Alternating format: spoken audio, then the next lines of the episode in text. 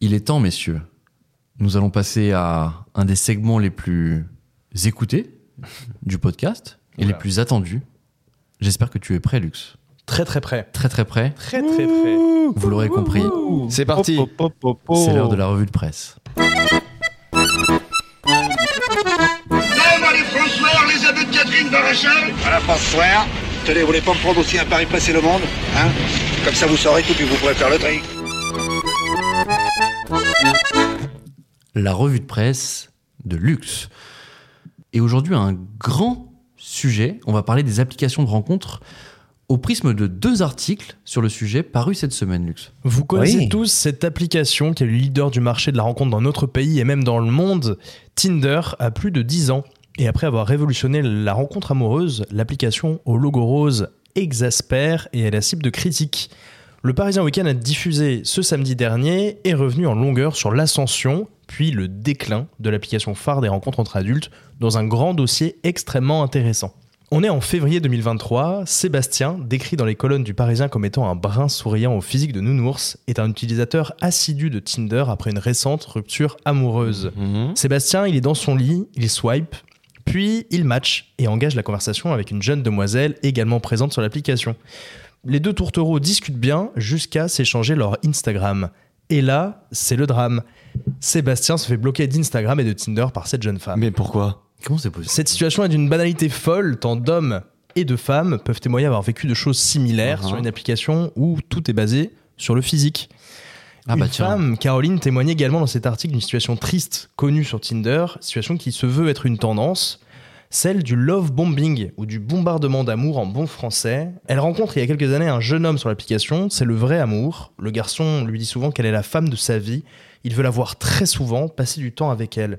Un jour, alors que le métro de Caroline est bloqué, il vient même en taxi la chercher. Oh.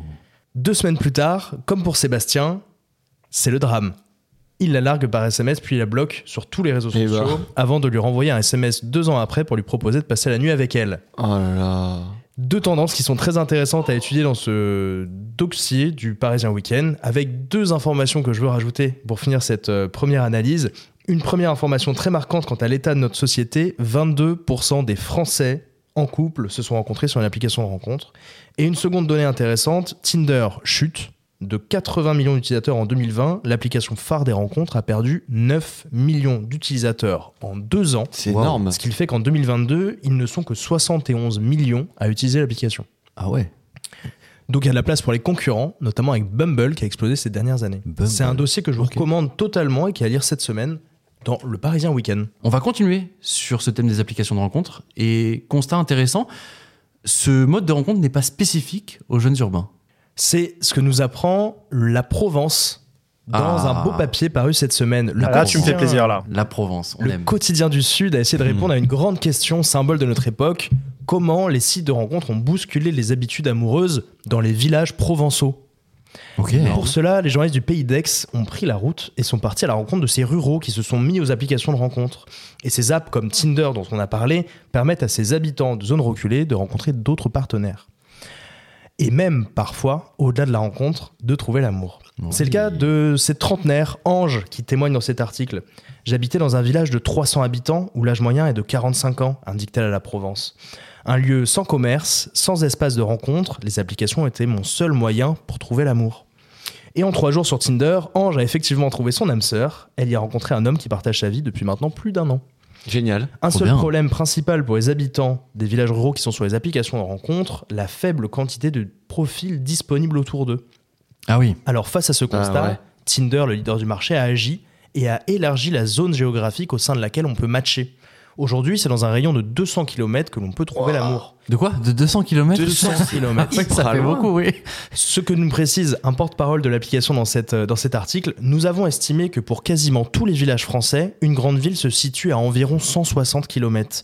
Ainsi, élargir ce cercle de géolocalisation permet aux personnes vivant dans ces villages d'avoir accès à plus de profils. Et comme ça, elles se rencontrent dans la grande ville, même si elles sont Putain, pas c'est ouf, en vrai, hein. Ah, génial. Ça a été pensé en fait. Après, c'est un peu loin quand même. Ça fait un peu loin. Ah, fait loin, ça fait loin.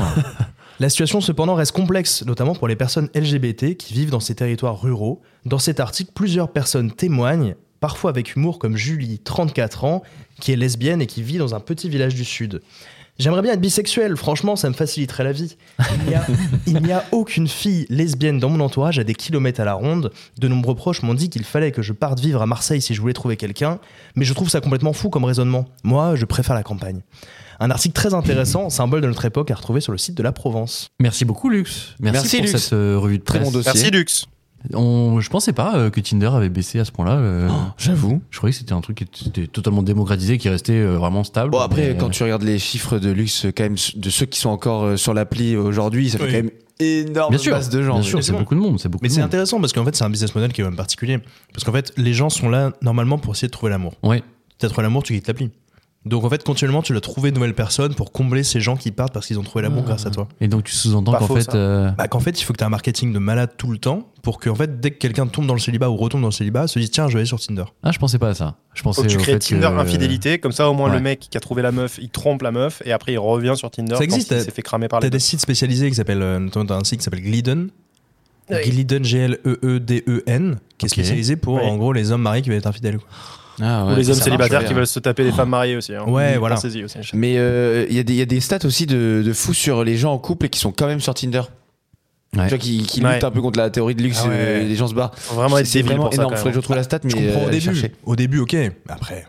Bah t'as pas peur de tomber sur une pote de ta meuf, tu vois?